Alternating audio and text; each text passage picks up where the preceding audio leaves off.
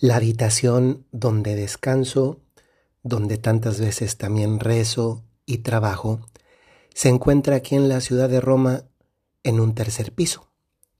Hoy Roma amaneció nublada.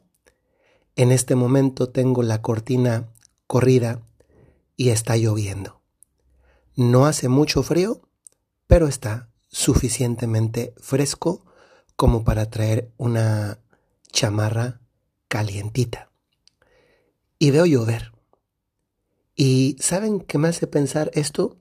Pues bueno, como a veces estos momentos de contemplación de lo que está a tu alrededor te hace percibir una bendición muy grande y es la bendición de que estamos vivos.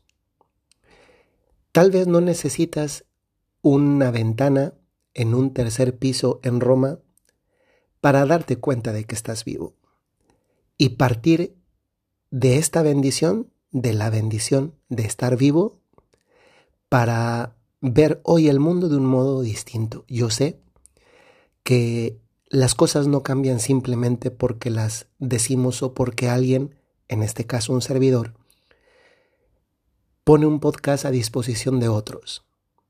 Pero cuántas veces la vida se hace más llevadera precisamente porque alguien hoy nos hizo notar una cosa positiva, maravillosa, importante y verdaderamente un punto diferente sobre el cual iniciar, porque a veces los problemas nos hacen ver todo oscuro y nos dificultan ver mm, otras cosas positivas que efectivamente sí tiene también la vida.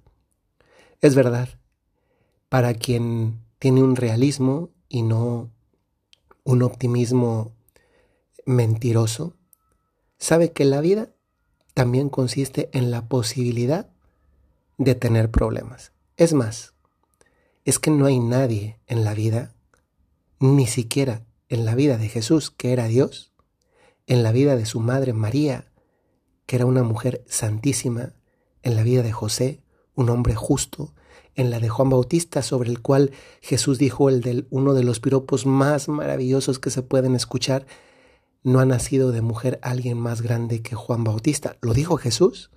Ni ellos siquiera quedaron privados en su vida de enfrentar un problema. Es verdad, nosotros nos enfrentamos todos los días a la posibilidad de un problema, a veces como resultado de algo que hicimos o que no hicimos, y a veces también como resultado de algo que otros hicieron y nosotros padecemos. A veces duelen más cuando esas acciones vienen de personas que nos rodean y más aún cuando las amamos y nos perjudican. Otras veces sucede que son decisiones que otros han tomado, aunque no los conocemos, pero repercuten en nuestra propia existencia. Pienso el presidente de un gobierno, el gobernador de un estado, el alcalde del municipio donde vivo y que repercuten también en mi vida o el dueño de la compañía en la que trabajo y así sucesivamente podríamos poner una casuística infinita. Los problemas suelen derivar en, en algo bastante frecuente que se llaman preocupaciones. Otra manera de llamar a los problemas, al menos hoy en este episodio del podcast, son preocupaciones. ¿Se fijan? Mm, ese problema se convierte en algo que nuestra mente individua y no le quita la atención. Es como si de repente lo único que pudiésemos ver y a la luz de lo cual gira todo nuestro, nuestro día, nuestra semana, nuestro mes, es ese problema que tenemos delante se vuelve tan invasivo que no solamente está en nuestros pensamientos, sino que incluso llega a quitarnos el hambre, a crearnos pensamientos sobre otras muchas cosas que se relacionan con él, a veces anticipándose a un futuro que todavía ni tenemos y presentándonos un advenimiento pues fatalista, a veces haciéndonos girar la cabeza hacia atrás y pensando con esa típica frase bastante común en casi todos nosotros del y si hubiera hecho mejor esto otro o si no hubiera hecho esto otro. Tanto lo que pude hacer como lo que pude no hacer. Y así, lo único que sucede es que en el presente, los únicos que no podemos vivir bien somos nosotros mismos. Los problemas tantas veces nos preocupan. Y hoy quisiera subrayar que qué es la preocupación, porque aunque el concepto tal vez no sea lo experiencialmente más importante, también nos ayuda a redimensionar y a poner en su lugar el problema que estamos viviendo. La preocupación usualmente la experimentamos como un monólogo que tenemos nosotros con nosotros mismos sobre cosas que muchas veces ni siquiera están en nuestras manos cambiar. Y de repente nos encontramos con un pensamiento que nosotros mismos vamos alimentando. A veces los problemas, cuando se convierten en preocupaciones, son como el fuego. Duran mientras hay más madera o, material que se puede consumir y mantiene viva la llama. Y entonces lo que se trata pues es de no seguir poniendo madera alrededor de ese fuego para que no se continúe alimentando. Que de una forma más concreta y práctica esto consiste en quitarle el poder que ese problema tiene sobre nosotros y que es nuestra atención. Sí, la preocupación antes que una definición es una experiencia que muchos tenemos. Pensamos una y otra vez y otra vez y otra vez en lo mismo. Basta, que, basta tener a veces un momento de, de paz, de no tener algo que hacer para que el pensamiento recurrente venga a nosotros e invada nuestro espacio, nuestro, nuestras ideas, nuestras reflexiones y acuda, como ya dije, hacia el pasado o hacia el futuro y en definitiva no nos permita vivir en paz.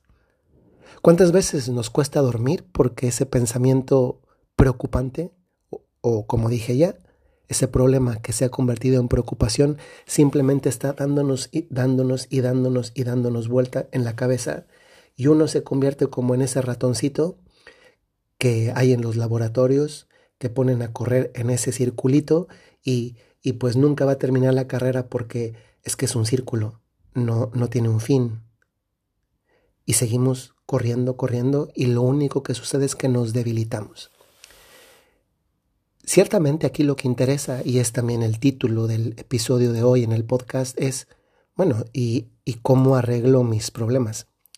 Es comprensible que en un podcast como este, debido al tiempo que, que dura, que es entre 10 y 15 minutos, pues no vaya a solucionar todos los problemas que alguien pueda tener, pero sí quiere convertirse en una introducción a la solución de esos problemas.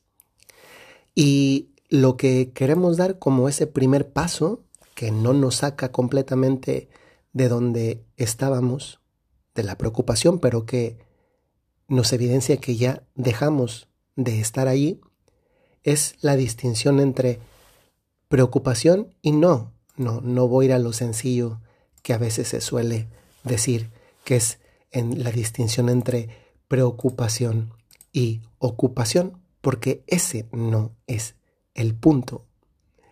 El punto verdaderamente importante aquí no es la distinción entre preocupación y ocupación. El punto verdaderamente importante aquí es la diferencia que hay entre preocuparse y hablarlo con Dios.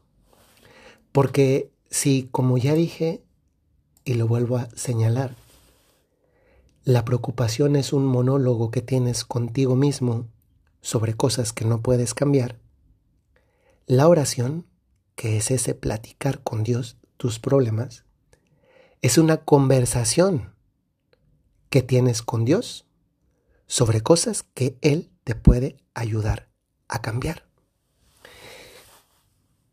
Qué diferente es darle vueltas a algo nosotros solos en la cabeza, que además en el fondo nos se convierte en una experiencia de soledad. ¿Quién me ayuda? ¿A quién le preocupo? En cambio, platicarlo con Dios, la oración, ya no es un monólogo. Es una conversación. Aquí hay alguien distinto a mí que además me puede ayudar. Es más, si alguien me puede ayudar es precisamente Él, y no porque viene a hacer lo que yo debería hacer, sino porque al hablarlo con Dios, primero, experimento que el peso de aquello que llevo, de mi problema, ya no es solo mío.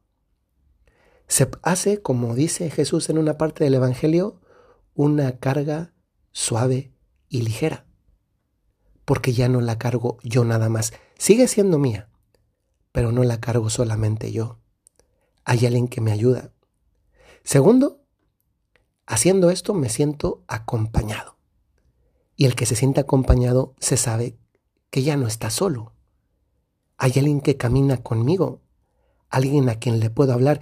Y curiosamente, eh, una experiencia psicológica importante, yo, me di cuenta muy pronto en la, en la dirección espiritual. Muchas personas no necesitaban que yo les ayudara a solucionar sus problemas. Necesitaban simplemente exteriorizar el problema que estaban viviendo y ya eso era sanador. Saber que Dios está a nuestro lado es importante, pero saber que Dios ha escuchado lo que yo llevo es todavía más importante. Tercero, porque cuando lo he hablado con Dios nuestro Señor, entonces comienzo ya no solamente a quedarme en lo que ya le dije, sino a perseverar en la escucha de lo que Él me contesta. Y muchas veces lo que me contesta, lo primero que sucede con esa contestación es que siento la fuerza para querer salir de, ese, de esa zona de problema.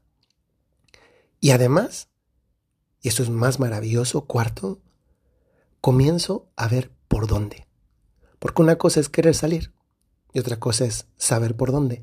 Hace tiempo vi una película, me gustó mucho porque era, por lo que recuerdo, basada en una historia real. No me acuerdo cómo se llaman las películas porque luego como ni soy de ver tantas y luego ni se me quedan los nombres, era la historia de una, de una chica que secuestra a una persona y la mete en una casa que tiene en el jardín y no puede salir de ahí, luego la embaraza, tiene a su hijo y el hijo crece con la mamá, eh, solamente ellos dos ahí en una casita bien pequeñita que ese hombre tenía en el jardín, que estaba insonorizada, ella lo único que podía ver era por arriba un espacio, una ventana el cielo, pero no, no estaba muy, muy alta para poder salir, hasta que luego se las ingenia, no les voy a contar cómo, pero la historia termina bonito, eh, para, para, poder salir de ahí, pues eh, una cosa es saber, como esta chica, esta mamá joven que fue secuestrada, que sabe por dónde debe, puede salir, por la puerta, pero no tiene la llave, tiene, es muy gruesa, no la puede atravesar, está cerrada con llave, eh, y, o por arriba, pero pues no alcanza, no, no hay cómo, con lo que tiene no hay cómo llegar hasta allá, sabe por dónde, pero otra cosa es, perdón, sabe que tiene que salir, pero no sabe por dónde. En este caso ya sabía por dónde, por dónde, pero no podía, entonces tuvo que ingeniárselas para otra, encontrar otra manera. Pues con Dios muchas veces sucede así que no solamente encontramos eh, la, el sentirnos escuchados, número uno, el número dos que era eh, la compañía, el no, estar solos, el tercero que era la voluntad para saber que, que quiero salir de ahí, es decir, quiero, y el cuarto es que también empiezo a encontrar los caminos para saber por dónde. Porque muchas veces cuando estamos mm, ensimismados, pues no siempre vemos todo con claridad y justamente a lo que hace la diferencia entre preocuparse y hablarlo con Dios es que Él me hace ver salidas donde antes yo solamente veía puertas cerradas o donde a veces ni siquiera encontraba las puertas.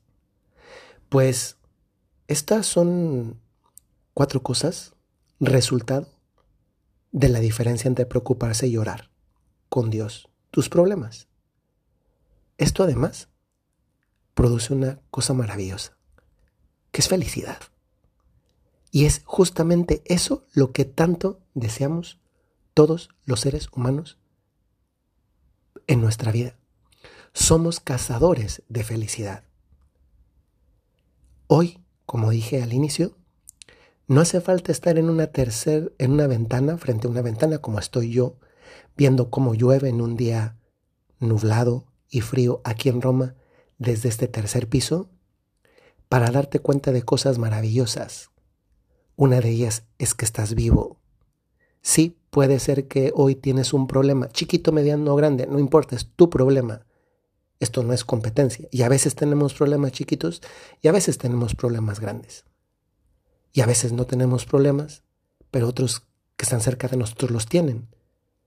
Y a veces personas que no conocemos los tienen y por eso tratan mal, son así, son huraños, etc. Nos hace falta comprender un poquito más porque no todos vivimos lo mismo al mismo tiempo. El mundo no es feliz completamente hoy todos.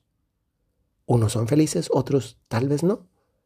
Pero hoy es hermoso que en este día en el que tenemos la bendición de estar vivos, que independientemente de si hay problemas o no, de si hay problemas que se convierten en preocupaciones, hoy sabemos, hoy recordamos, hoy Dios nos ha bendecido recordando que está en nuestras manos convertir una preocupación en oración para ir encontrando la salida y dejar de que esa preocupación se convierta en la que controla nuestra existencia nos dificulta la paz y en consecuencia esa felicidad que es un anhelo que Dios puso en el corazón de cada uno de nosotros.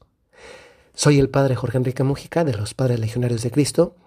Les mando un saludo muy cordial aquí desde la ciudad de Roma y les recuerdo, como lo hago muy frecuentemente, si tienen un talento o tienen una cualidad, tienen una misión.